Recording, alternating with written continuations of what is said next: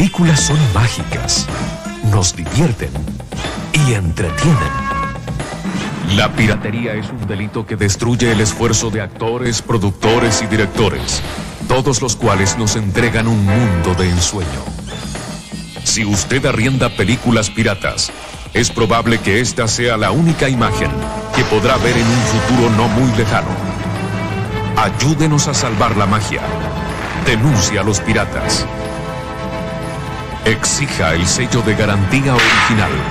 Es un mensaje de ADB.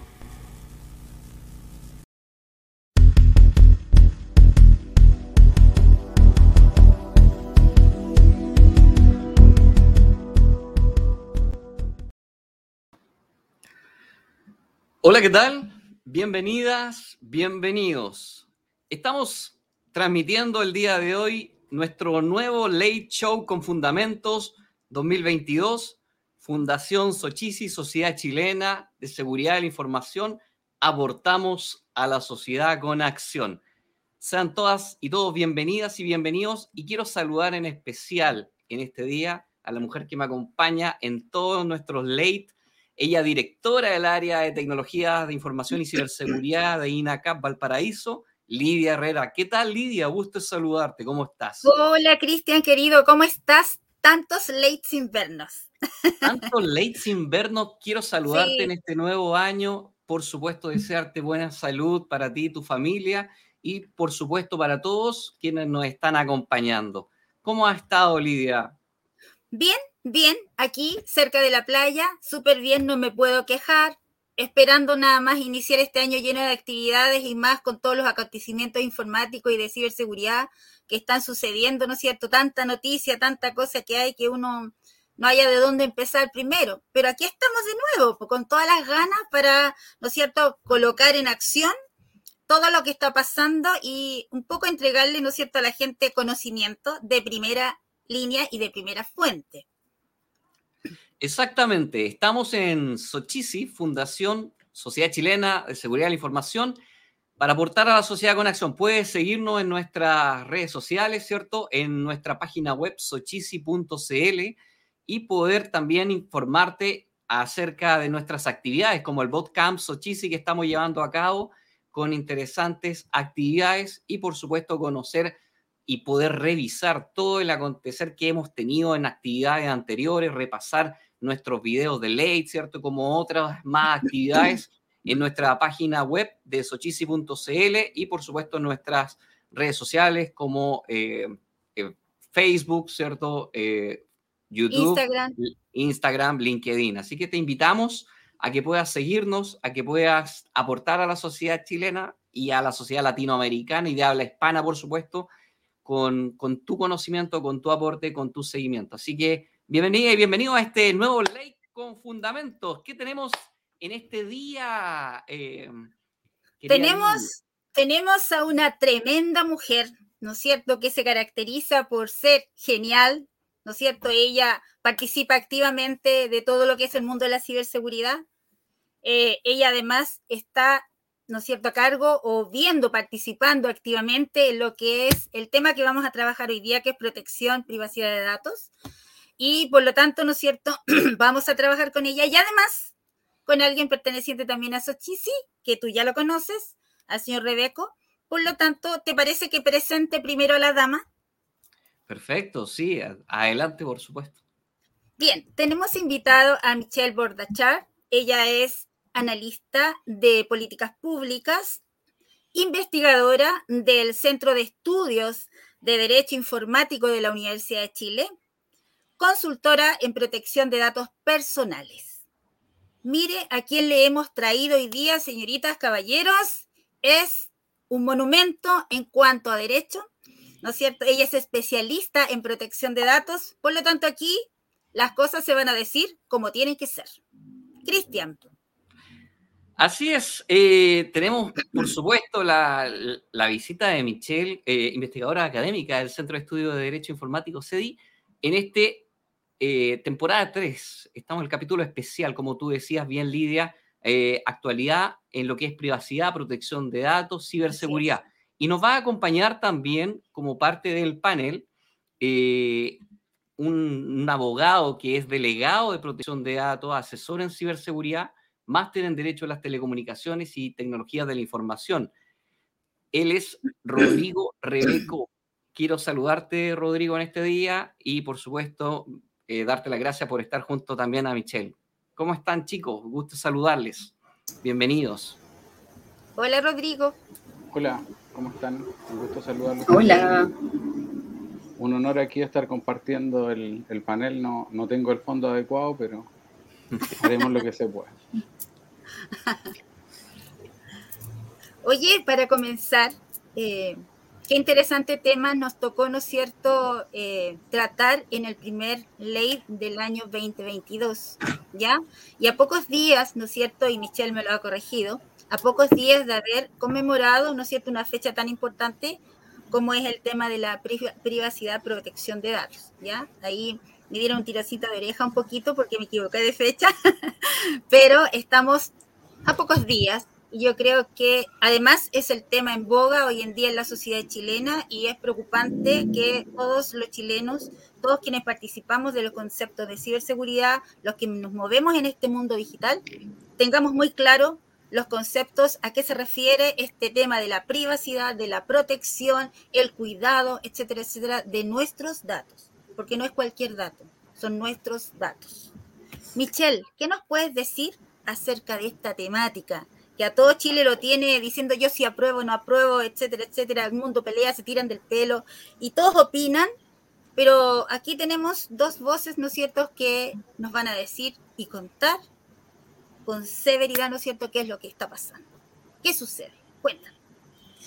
Ya, eh, bueno, antes que cualquier cosa, muchas gracias por la invitación. Feliz de estar acá con ustedes. Soy una infiltrada en, su, en Suchisi, una, un abogado infiltrado, entre medio pre eh, chuta, ¿qué puedo decirte?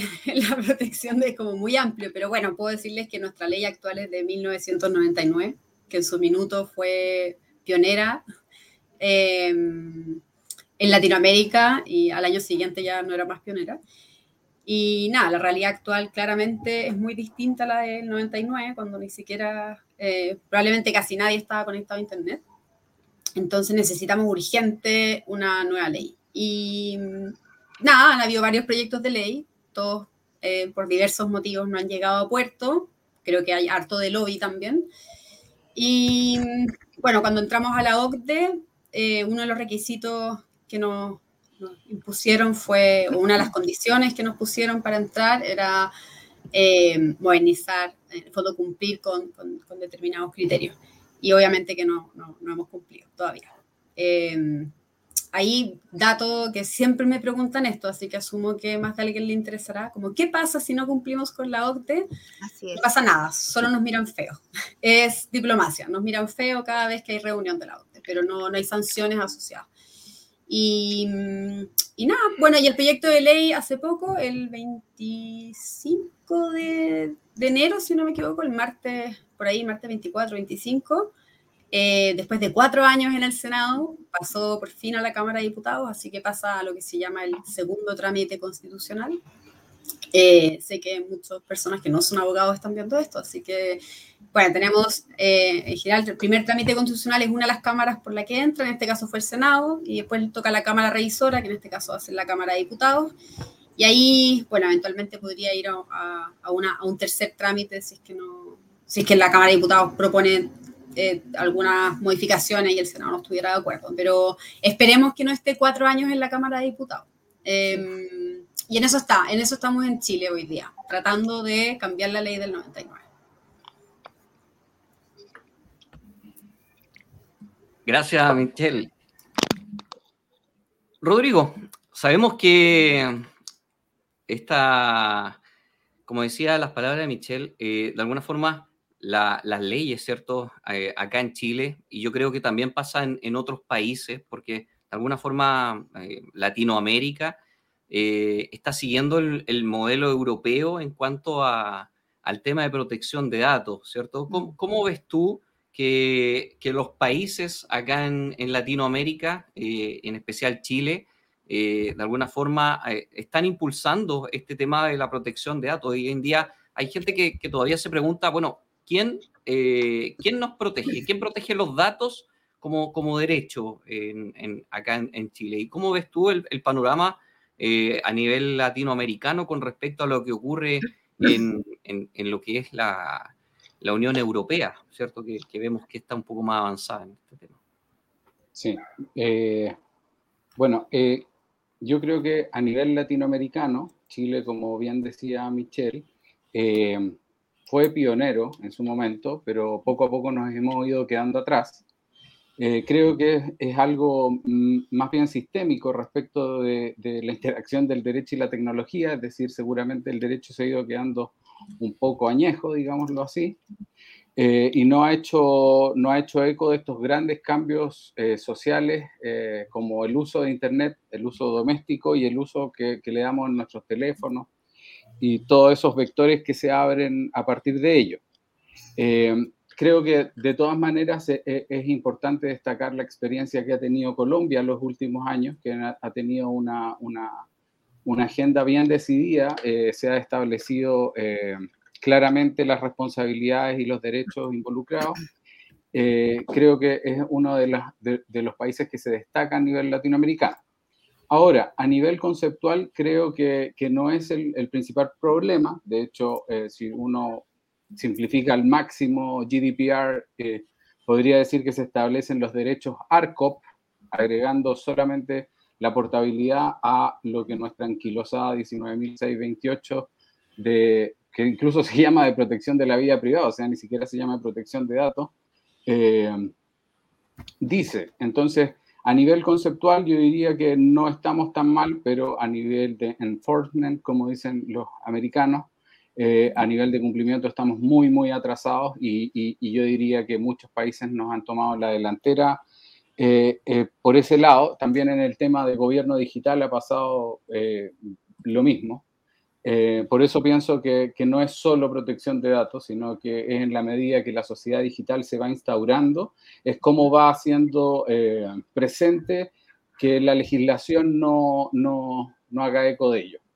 Eh, creo que también es una cosa como lo del huevo y la gallina, o sea, no se, está, no, no se respeta el derecho de protección de datos, entonces luego en las escuelas de derecho no se enseñaba y así se genera la situación en que estamos ahora, eh, lo bueno es que a partir del 2018, eh, gracias también de algún modo al impulso que le dio la, ciberseguridad, se ha ido tomando conciencia del daño patrimonial, que, que significa la desprotección de, los activos de información, incluido dentro de ellos los datos personales.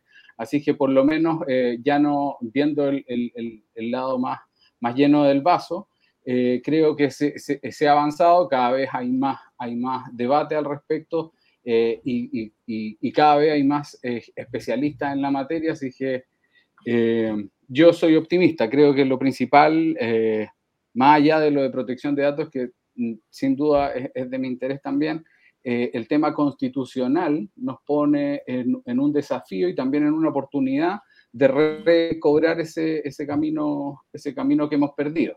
Entonces, eh, con atención estamos naturalmente viendo eh, qué, sale de la Convención Constitucional. Michelle, eso, eh, inicialmente respecto a lo que está pasando. Gracias. Disculpa, Rodrigo. Michelle, de acuerdo a lo que dice Rodrigo en, en, este tema, ¿no es cierto?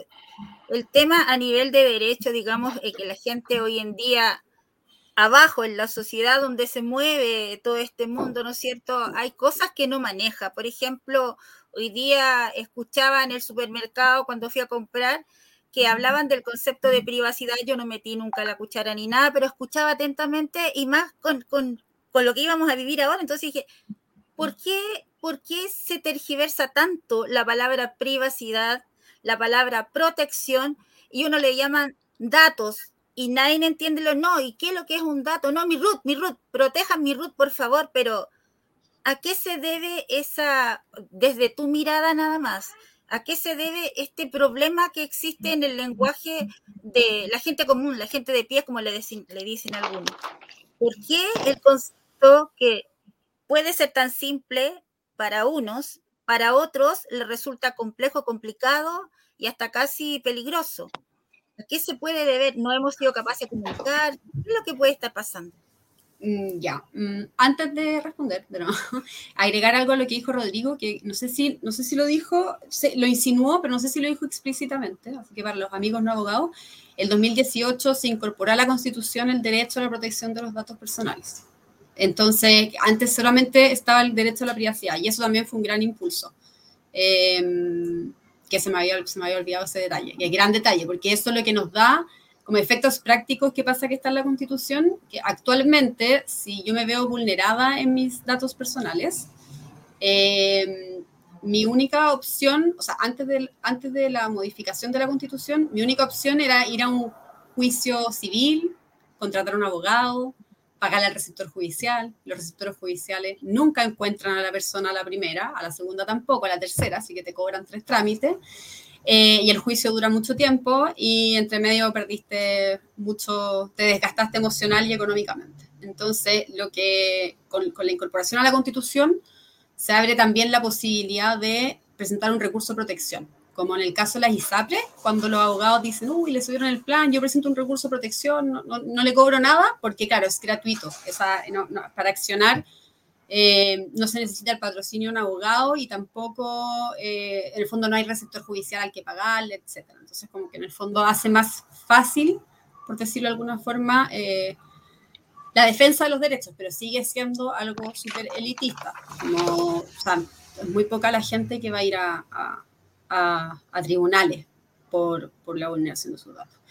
Y en relación a lo otro, yo me han preguntado como Ah, es culpa de las personas que no leen los términos y condiciones o, que no le toman el peso. Yo creo que no. Uno es como, es imposible esperar que nos leamos los términos y condiciones. Si uno estuviera pensando que se tiene que leer todos los términos y condiciones de todas las páginas web o de todos los lugares a los que uno le entrega datos, es imposible. Están hechos de una manera que también se hace imposible, como son largos, en un texto complejo, muchas veces están mal redactados, entonces tampoco son digeribles. Eh, pero además cuesta imaginarse el daño que puede significar un tratamiento indebido de datos personales. Uno, porque es súper abstracto, y yo creo que ahí nos pasa lo mismo que le pasa a los niños de 5 años, que si uno les dice, mira, tengo esa pieza, ¿dónde te gustaría poner la cama? ¿Acá o allá? Imagínate, los niños de 5 años no tienen esa capacidad. Eso está estudiado en psicología. Bueno, yo creo que a, los adultos con protección de datos nos pasa lo mismo. Es como, imagínate lo que te puede pasar si entregas los datos y no tenemos esa capacidad porque hasta que no nos pase, no nos, nos cuesta como tomarle el peso. Y también está el típico mito de, bueno, pero si yo no soy nadie, ¿a mí qué me puede pasar?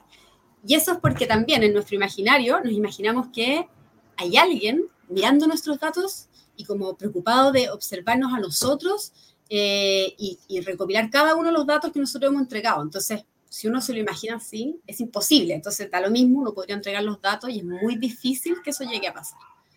Pero no es eso, en realidad son sistemas automatizados a los que entran los datos y, y, los analizan. Entonces, no, los, los, sistemas computacionales tienen la capacidad de analizar grandes volúmenes de datos en forma automatizada. Eh, entonces no, necesitamos que haya un ser humano ahí revisando nuestros datos y tratando de meterse en nuestra vida privada.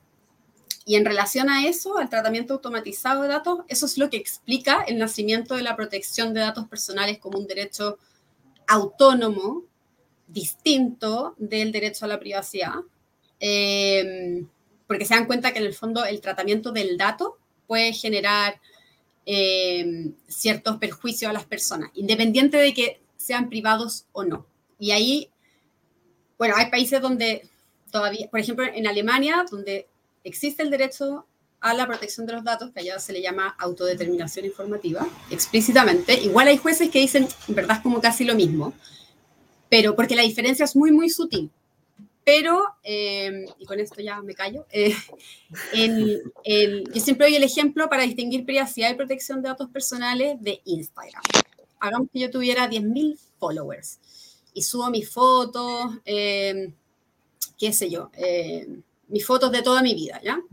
Y uno mirando mis fotos se pudiera dar cuenta que, no sé, me estoy divorciando, por ejemplo. Entonces alguien podría decir, ah, mira, le voy a vender esta información a, em, a, esta empresa que tramita divorcio o a esta psicólogo para relaciones, como para salvar las terapias. Que justo me pasó que el fin de semana estábamos conversando con amigos del tema divorcio y me meto a Instagram y empezaron a salir miles de, de cuestiones sobre divorcio. Em, y entonces yo, yo digo, eso es un tratamiento de mis datos. ¿Es una vulneración a mi privacidad? Si yo tengo mi Instagram abierto y soy una influencer y tengo un millón de followers, chuta, no sé si es vida privada, pero sí es un tratamiento de mis datos que yo no autoricé. Yo no subí mis fotos para que hicieran un análisis psicológico mío y en base a eso le vendieran la información a una empresa. Y ahí está la diferencia, y ahí está la importancia del reconocimiento en la Constitución como un derecho aparte de la privacidad. Porque antes lo que pasaba es que muchas veces eh, se hacían recursos de protección y las personas decían, mira, hay vulneración de mi privacidad. Y en muchos casos pasaba, porque eran justo esos casos en que son casi sinónimos, pero existen casos en que no son sinónimos y los jueces decían como, perdón, pero acá no, no, no, puede, no podemos hablar de vida privada porque esto no era privado. Así que mm, esa es la diferencia, la, sutil diferencia y por qué yo creo que eh, nos cuesta tomarle el peso al asunto. Bien. Genial. Rodrigo, sabemos que constitucionalmente, ¿cierto? Eh, eh, por derecho, ¿cierto? Tenemos derecho a, ahora, acá en Chile por lo menos, a, nuestros datos ser protegidos, ¿cierto? Existe una ley que ya bastante antigua, que yo creo que mucha gente la conoce, la 19.628, ¿cierto? Que habla de la regulación del trato de los datos de carácter personal. Mm. Hace poco, ahora en, durante enero, eh, acá en Chile, eh, con, este tema de, los cambios que han habido a, a poder realizar modificaciones en las leyes, se, crea esta agencia de la protección de datos personales.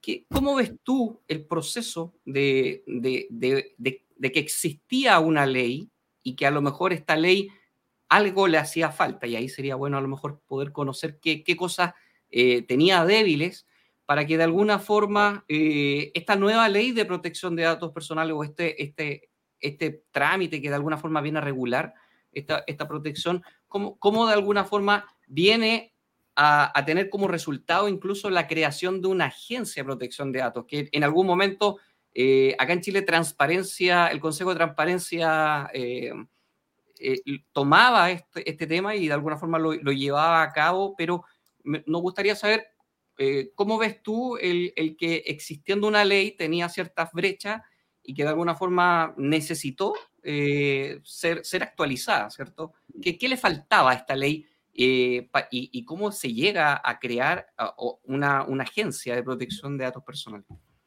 Sí, mira, eh, primero, respecto de la creación de una agencia, lo veo con muy buenos ojos.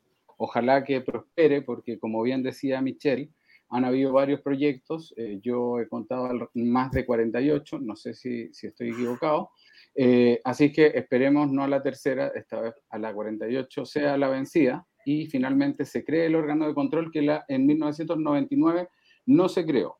A nivel de Estado, a nivel orgánico, eso es la gran falencia que tiene la ley 19.628 que tú hacías mención también. Eh, y a nivel conceptual es también lo que decía Michelle respecto de la, de, de la era pre-internet, esta, esta esta ley nació de, una directiva europea que es la 9546, en una época en que nadie usaba, no, no, no existía Facebook prácticamente, no, no existía Facebook. Eh, ni, ni, y, tampoco nadie hasta, no sé, en Chile el 2010, 2012, eh, hubo una cantidad de celulares tan abismante con una conexión a Internet como antes no podía preverse. Esto de la autodeterminación informativa también que se hacía mención antes, Michelle, eh, tiene otros antecedentes porque tenemos que entender que la protección de datos es como una, una capa personal de, de, la información en cuanto te pertenece e influye, en, tiene consecuencias en tu vida, pero hoy también se ha ido reconociendo que hay una, ah, eh, con, el tratamiento informatizado de datos en grandes volúmenes eh, y también con, los ataques de, desinformación sobre todo, que también hay, hay algo que, dice relación con con, con, la sociedad a nivel agregado. O sea, esta granularidad de yo reclamo mi protección de datos solamente se ha ido quedando corta y los estados han tenido que tomar eh, una actitud más proactiva y poner eh, su voluntad política, sus presupuestos públicos para hacer efectivas sanciones que sean capaces de, quitarles un poco de la torta a las empresas que están lucrando con estos datos. Eh, además, se han creado tecnologías que, que, generan de algún modo adicción.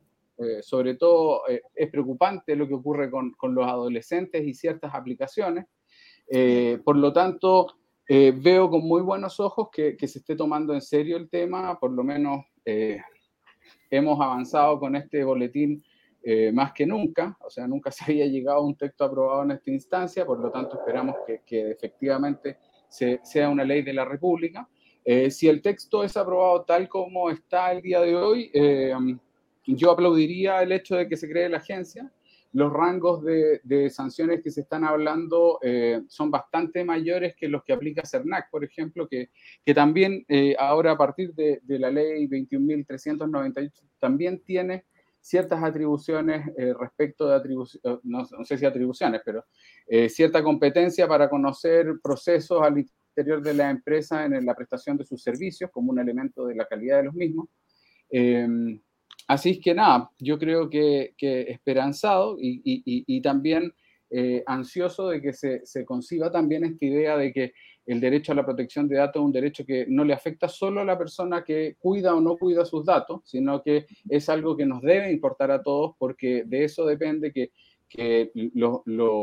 los derechos que tenemos no se vean eh, no se vean entorpecidos por, engaños, por, modelos de negocio que a veces no respetan lo que nos ha costado construir durante siglos en, las democracias occidentales, como el derecho laboral, eh, aspectos de privacidad, de libertad de expresión, eh, etc.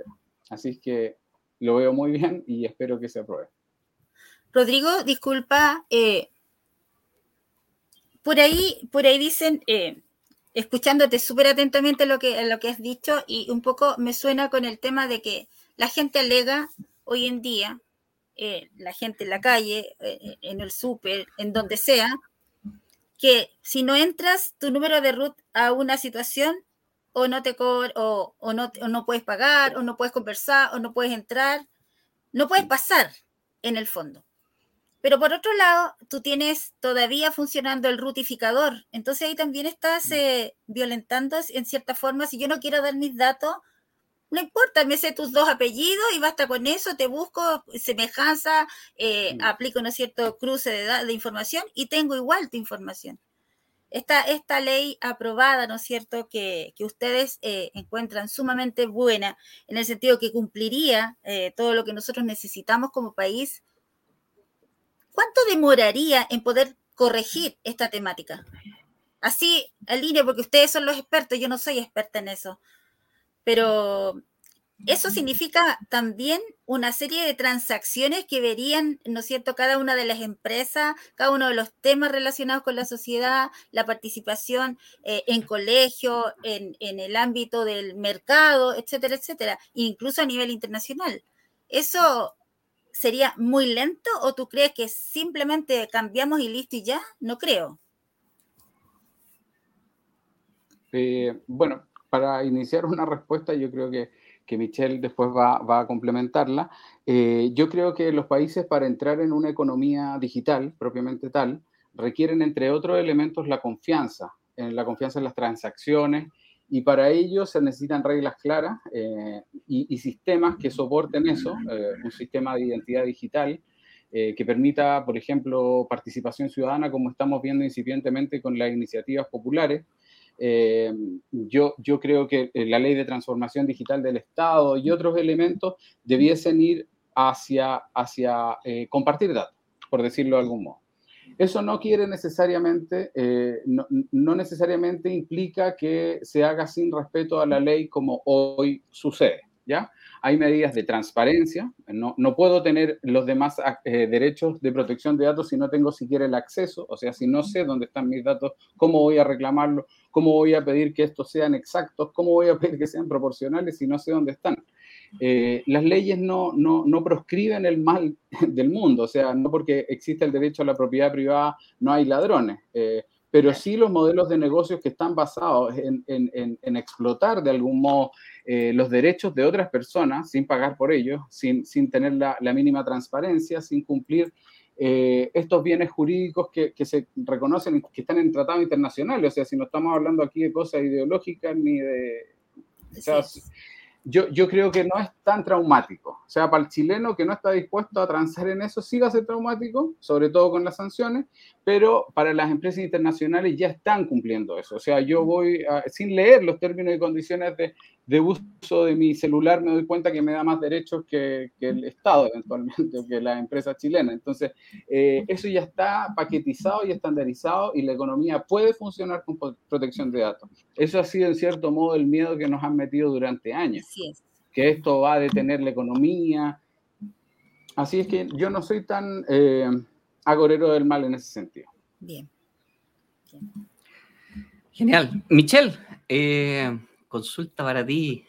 Hace algunos años atrás en, en Guatemala se creó eh, un encuentro donde participaron alrededor de 14 eh, países, ¿cierto?, en, lo que conformaron una red iberoamericana de protección de datos. de alguna forma vienen a unar criterios, ¿cierto? Para, para a, pesar de, de, un poco las culturas que son un poco más, más diferentes acá en, Latinoamérica con respecto a lo, que, a lo que ocurre en Europa. Y que de alguna forma acá en Chile, eh, más localmente, nosotros vivimos hoy en día con, con este proceso de, de, no solamente asumir eh, eh, en un, un, cambio de gobierno, sino que también tener la oportunidad de hacer cambio incluso en la constitución, ¿cierto? Una propuesta de la constitución. Y eh, pudimos ver que a través, eh, bueno, eh, Rodrigo mencionaba que hablamos de los derechos naturales, ¿cierto? pero por otro lado está el tema de la obligación y responsabilidades, que de alguna forma entiendo que tú como investigadora académica del Centro de Estudio de Derecho Informático, CEDI, promovieron una iniciativa popular que de alguna forma venía, viene a, ser parte de una propuesta en, en, ámbito de, derecho a la privacidad en, lo que es la Convención para la nueva Constitución. Me gustaría que pudieras contarnos cómo, cómo fue esta iniciativa, cómo nació, eh, eh, eh, cuál fue el resultado que, que se obtuvo, por favor. Ya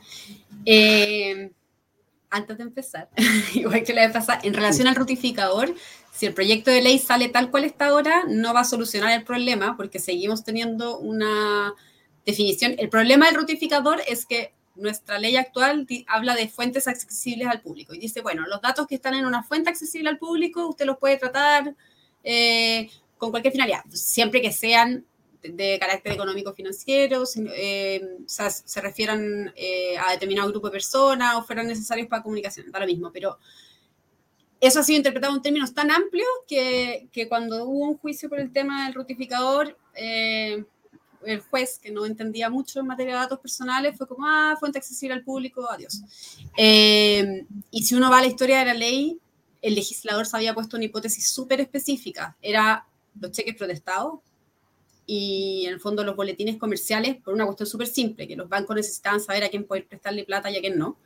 Y los listados de personas, por una razón súper simple, en esa época no teníamos internet, teníamos la guía telefónica y teníamos los listados de profesionales con, eh, no sé, los abogados, los doctores a los que llamar.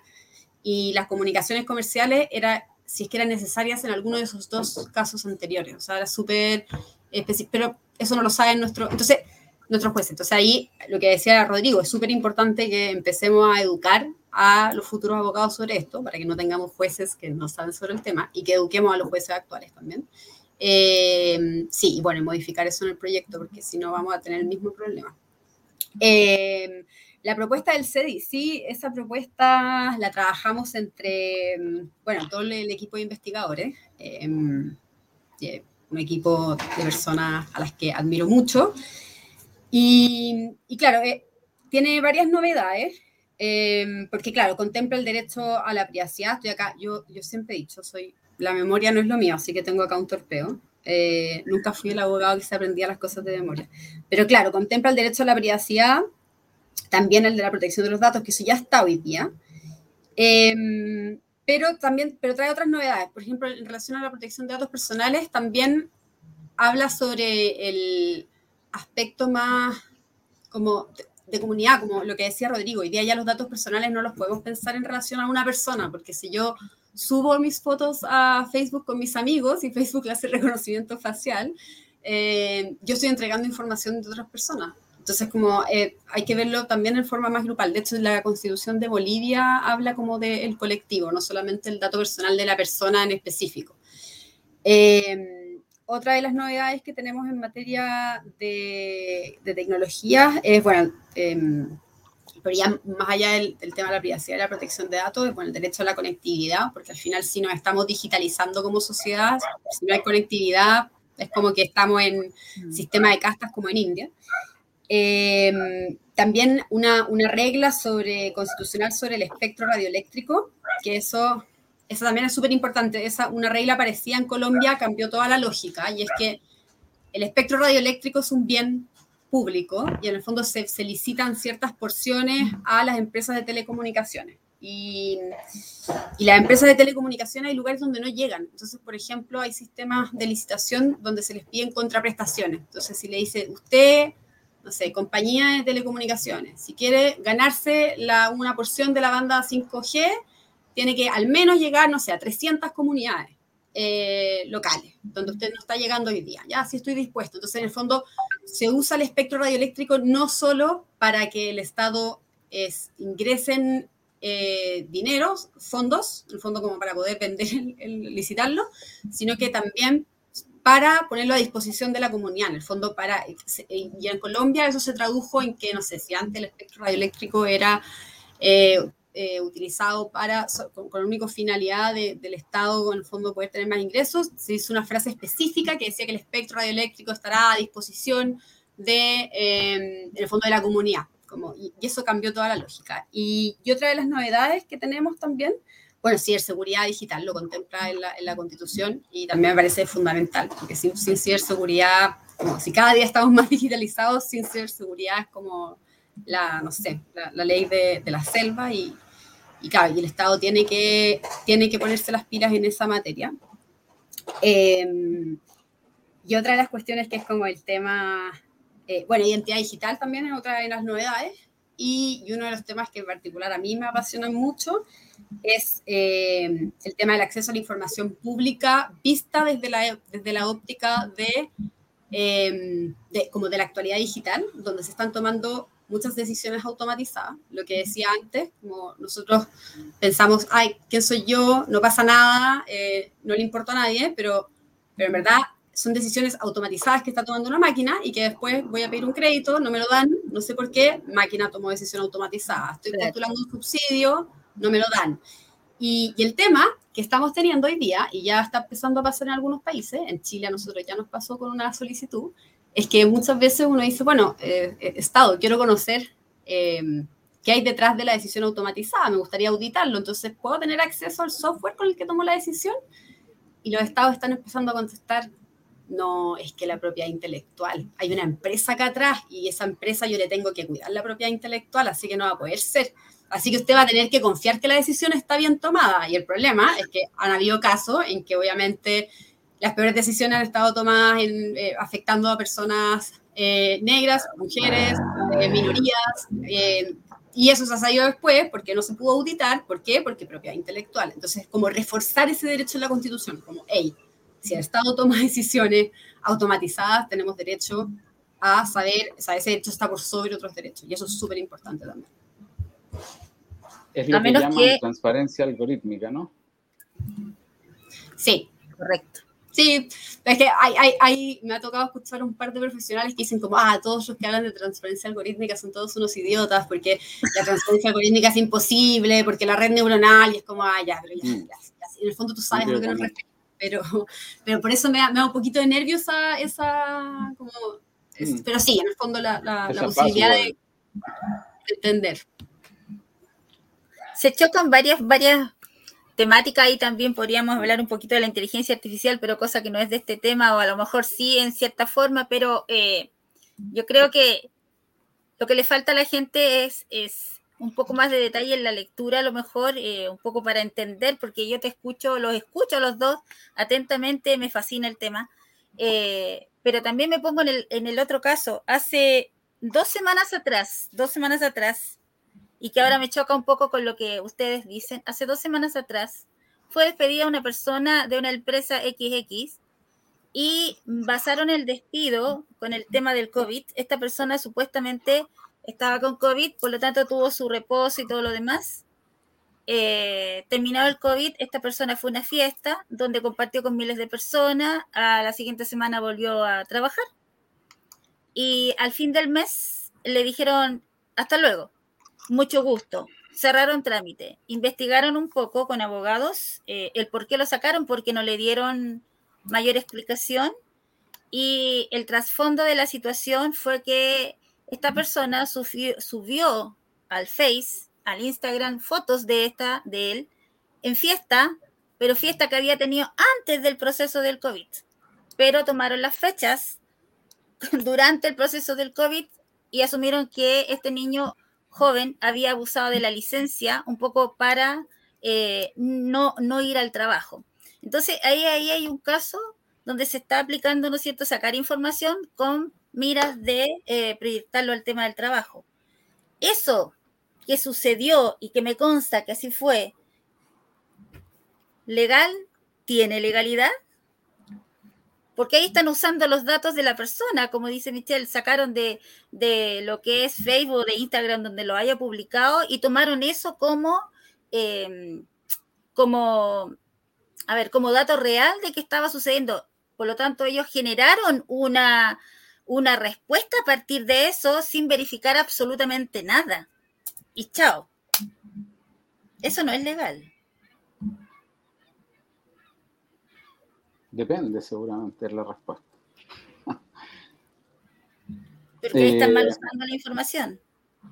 Depende de, qué fuente la, la sacaron, eh, si tenían autorización o no, no, no conozco el caso particular. ¿Fue utilizado para como causal de despido o en un proceso de selección? Causal de despido. Ya, es bien discutible. Yo me inclino así como, como bien poco jurídicamente, me inclino a que no, no, flota mucho ese despido. Sí, sí. sí por varios sentidos, no por el tema de datos personales precisamente, sino que eh, parece ser que están arguyendo temas extralaborales, básicamente.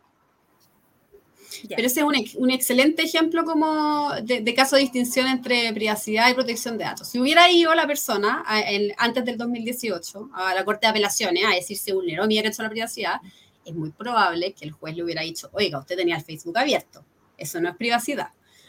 Pero hoy día, como tenemos la protección de datos, ha dicho, ok, no era privado, pero yo no autoricé el tratamiento de estos datos con esa finalidad.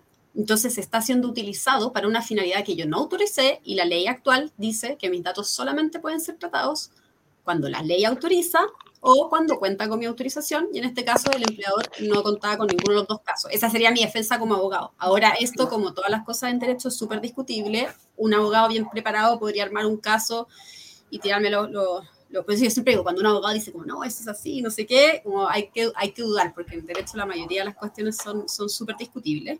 Pero en mi opinión, claro, esa sería como la salida que yo le vería. Y mm, sí, es como, es como el buen caso de laboratorio para explicar la diferencia entre privacidad y datos personales. Mm. No al lugar. He dicho.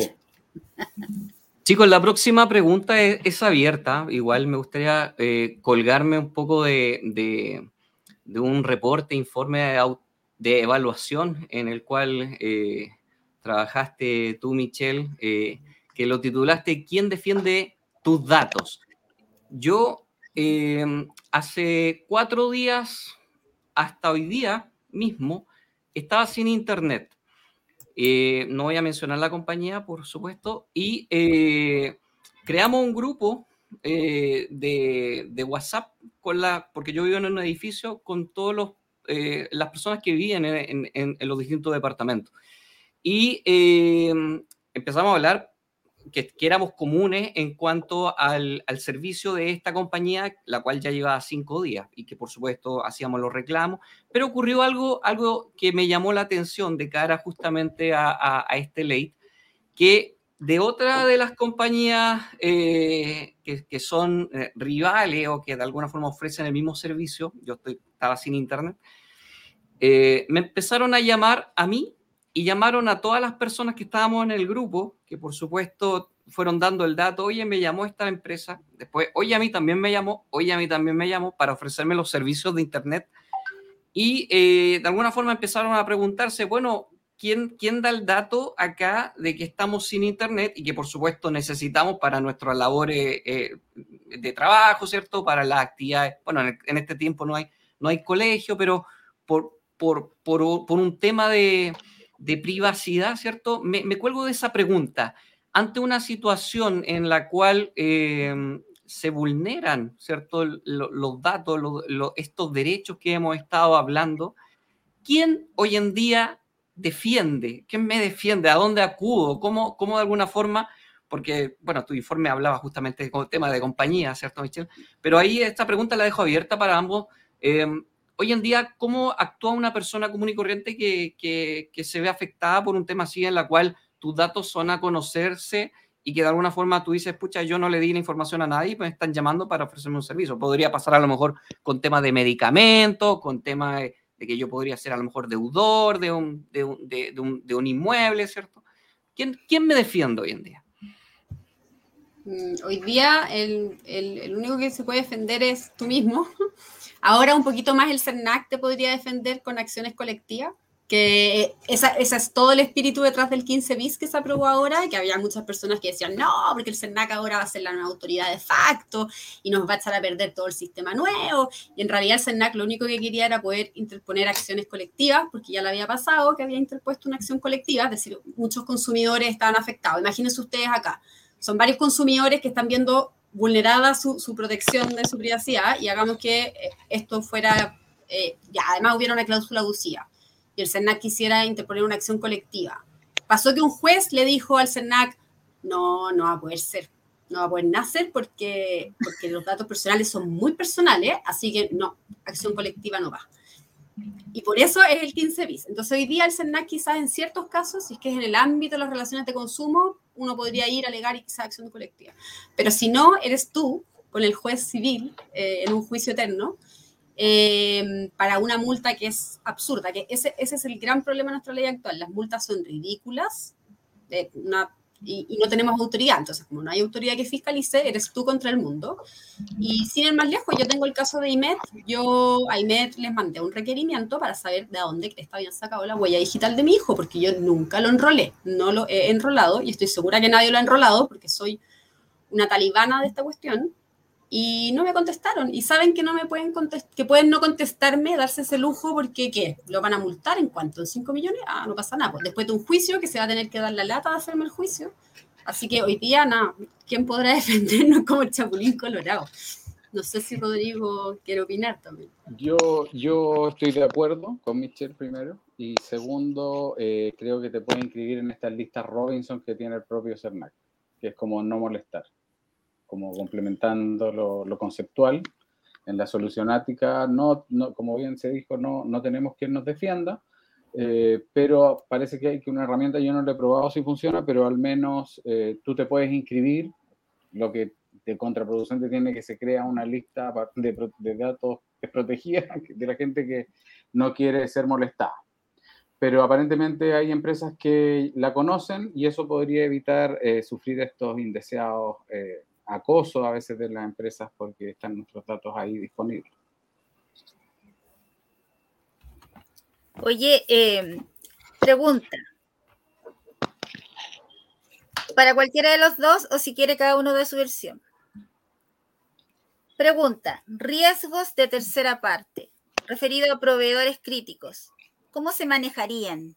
¿O cómo se manejan? ¿O cómo manejarlos? Cualquiera de los dos. Que vaya Rodrigo si quiere, porque yo ya he hablado mucho, así que. Va Rodrigo. Mira, mm, eh, Yo diría que básicamente estableciendo cláusulas claras eh, en los contratos, en los acuerdos, eh, los NDA en la etapa contractual, eh, estableciendo el respeto de las políticas de privacidad propia, haciendo entrega de ellas también junto con la celebración del contrato para, para luego hacerlas exigibles, que se declare que, que las conoce y que las va a aplicar. Por ejemplo, si tenemos eh, una cantidad de controles de la 27.000, por ejemplo, o de la 27.701, que ya es de protección de la información privada, acá, también conocido como protección de datos. Eh, así es que yo diría que eh, a, ese nivel es donde uno más puede eh, evitar malos ratos futuros. Gracias. Sí, los contratos, lo mismo. Como uno al final, muchas veces uno no puede procesar los datos porque no, no sabe hacerlo nomás y necesita contratar una empresa para que haga el procesamiento. Por ejemplo, recursos humanos. Digamos que, no sé, yo no, no, no sé contabilidad, no sé vacaciones, no sé nada y contrato una empresa de recursos humanos y le tengo que pasar los datos de mis trabajadores. Eh, es indispensable que el contrato tenga con cláusulas donde se impongan obviamente multas, prohibiciones de tratamiento con otros usos, como que en el fondo un contrato bien talibán. Y ahí, si se quieren inspirar, el, el Reglamento General de Protección de Datos Europeo da como pautas súper claritas del, del, contrato a firmar entre lo que allá se llama el, el procesador de datos. Eh, acá también se le llama encargado del tratamiento de datos. Así que contractualmente, porque al final uno nunca va a estar seguro de que la persona cumplió, porque uno no puede ir a, vigilar al, proveedor de servicios todo el día, irse a la, casa con él y casi que dormir con él para saber si es que está cumpliendo o no. Lo único que tiene uno para hacer es el contrato. Y entonces si queda una embarrada, la mejor defensa de uno frente al juez va a ser, mire, yo tomé todos los resguardos posibles, acá están. Pero si llega a quedar una embarrada y yo pasé los datos sin ningún contrato, sin ningún eh, NDA, eh, chuta, eh, está en problema. Mm, qué importante, súper, súper delicado. Cristian, yo también he hablado mucho. Sí, no, eh, ha sido una, una bonita tarde. Hemos hablado tanto aspectos legales, ¿cierto? Como aspectos del diario vivir que de alguna forma también forman parte de, hacer la bajada, ¿cierto? Hacia, hacia el, cómo nosotros hoy en día nos vamos a relacionar con no solamente con las leyes, las normas, sino que también con las buenas prácticas que algunos estándares eh, también ya han estado incorporando eh, el tema de la protección de datos y que de alguna forma también vienen a, aportar, ¿cierto?, en el camino de, de generar los marcos legales, la jurisprudencia, ¿cierto?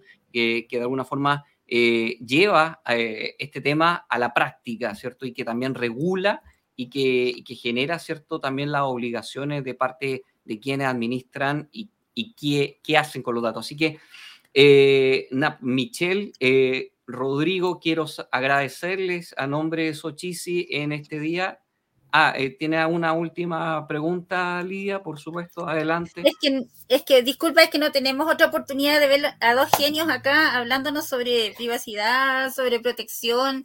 ¿Cuándo? ¿Cuándo vamos a tener? Mira, hay una pregunta. De partida les digo que hay mucha gente observando y sobre todo hay gente del extranjero, fuera de la frontera de Chile, y eso es muy importante. Pero la pregunta acá que me dejan es la siguiente.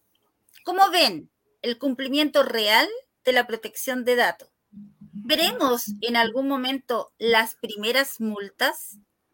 ¿Podrán seguir pidiendo el RUT en los supermercados, por ejemplo? Son como dos preguntas. Cualquiera de los dos.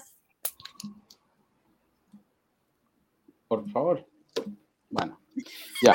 Eh, Respecto, eh, estas son preguntas que se requiere la bolita mágica, o sea, la, esfera esta de, mira, no sabemos si se va a aprobar, cuándo se va a aprobar, se sabe que ha quedado en el escritorio para el nuevo ministro de Hacienda el proyecto de protección de datos, eh, así que no podemos saber cuándo va a estar eh, vigente, publicada en el diario oficial la ley. Mientras ello sea así, eh, no hay incentivos a nivel eh, legal o de multa, digamos, eh, para que las empresas cambien su conducta. No obstante lo cual, yo, yo tengo fe en que la gente va a dejar de preferir aquellos servicios que son abusivos con los datos personales porque como hemos visto con, las propias elecciones populares en Chile, eh, hay un cambio generacional, esto ya está implementado eh, a nivel global eh, y es medio, cada vez es más inaceptable que se nos impida hacer nuestra vida exigiéndonos datos que luego además se transan. O sea, ni siquiera es como por un motivo de seguridad, por un interés legítimo, sino que son modelos de negocio que depredan datos y, nosotros somos, hemos sido como eh, un, hueso fácil de roer, porque sin autoridad, eh, pero yo por eso creo que el cambio cultural se está produciendo y que poco a poco la gente también va a empezar a exigir y, y en eso estamos como fundación tratando de llegar eh, de sacar este tema de la academia eh, y llevarlo a que las personas entiendan que no es un tema eh, de ideología, sino que es un derecho humano, que es un derecho fundamental en, muchas, en, muchos países y esperamos que lo siga haciendo en Chile también en la, nueva constitución y que sea aprobado. Sí. Nada que agregar.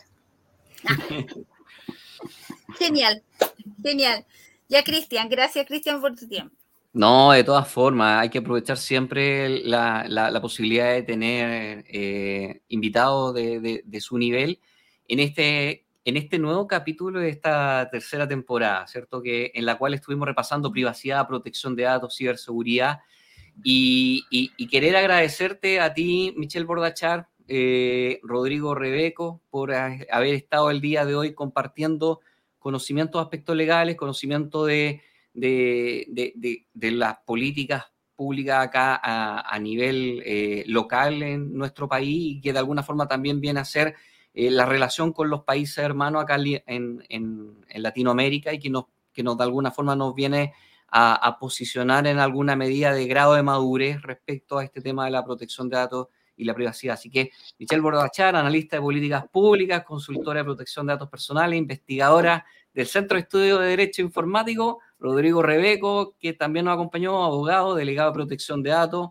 asesor de ciberseguridad, máster en Derecho de las Telecomunicaciones, Tecnología de la Información. Así que quiero darle las gracias a nombre de Sochisi, desearles eh, buena salud, eh, que por supuesto sea un buen año para todas, todos, eh, para ustedes y que los podamos tener siempre cerca para poder tener justamente la parte legal eh, en conjunto con, la parte técnica en, lo que es este tema de la, ciberseguridad que tanto nos apasiona. Millón de gracias por mi parte a ambos. Eh, ha sido un honor para mí, humildemente hablando, tener a dos grandes personalidades. Yo no me, nunca me imaginé estudiar derecho, no, para eso están ustedes. Pero ¿cómo se llama? A mí me dejaron muy claro muchos temas, me gustó mucho la última respuesta, yo creo que quien hizo la pregunta, ¿no es cierto? Quedó más que claro, muy claro. Y ustedes con un lenguaje normal, sencillo, cercano, muy, muy de piel, han logrado, yo creo, dejar claramente la diferencia entre privacidad y protección y muy seguro también de que vamos a un cambio que es necesario para poder cumplir con todas las, necesidades que tenemos en este avance que, que va de la mano con la tecnología. Así que agradecidísima por las respuestas de ustedes eh, la honradez en darlas también y la simpleza, que, yo creo que es lo mejor. Y así todos nos entendemos sumamente bien. Así que gracias. a ustedes. Muchas gracias por la invitación. Muchas gracias por la invitación y gracias Michelle por venir. Yo estoy medio obligado, así que... Genial, vamos despidiendo a nuestro invitado y me quedo con Lidia para, por supuesto, eh, Lidia, cerrar este, este capítulo estuvo muy bonito, muy interesante. Gracias a ti también por, por ser partícipe junto en, en, lo que es la coanimación y, por supuesto agradecer a quienes nos están siguiendo en este momento en nuestro streaming y por supuesto que va a quedar también disponible para poder ser eh, revisado, visto y ampliado eh, en temas de, de, las redes sociales en, en los próximos días. Pero, Cristian, no nos podemos ir sin antes decirle a nuestro público, ¿no es cierto? Y a todas las personas que nos ven desde los distintos eh, lugares de este país, Chile, y también del exterior, que recuerden que como Sochisi tenemos un deber en este verano, nos partimos, partimos, ¿no es cierto?, con un proyecto que se llama Bootcamp y que mañana tenemos la segunda tarea o, por así decir, la segunda actividad relacionada con la Escuela Sochisi 2022. Mañana un excelente expositor, don Rodrigo Zamora Nelson, y que nos va a hablar sobre la seguridad defensiva con herramientas open source y usos prácticos. Traten de seguirnos, más bien síganos, porque es la forma, ¿no es cierto?, que vamos educando y entre todos nos vamos apoyando. Así que era el mensaje que les quería decir y empezaremos con un año con muchas actividades dentro de esos que les serán comunicadas por los distintos canales. ¿No es cierto, Cristian?